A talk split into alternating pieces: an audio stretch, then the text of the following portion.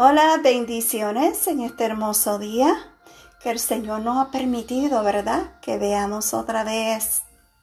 El tema de hoy es un nuevo Pentecostés.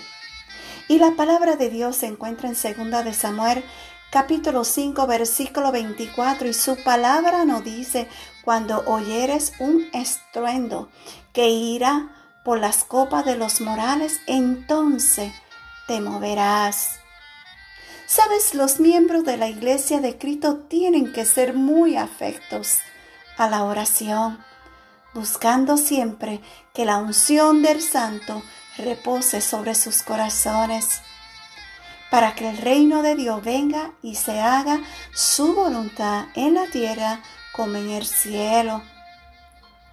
Pero hay ocasiones cuando Dios parece favorecer acción de una manera especial en esos casos es necesario que estemos aún más dedicados a la oración.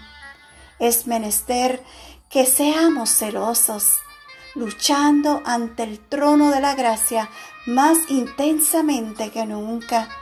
La acción en estos casos debe ser pronta y vigorosa. Las mareas crecen.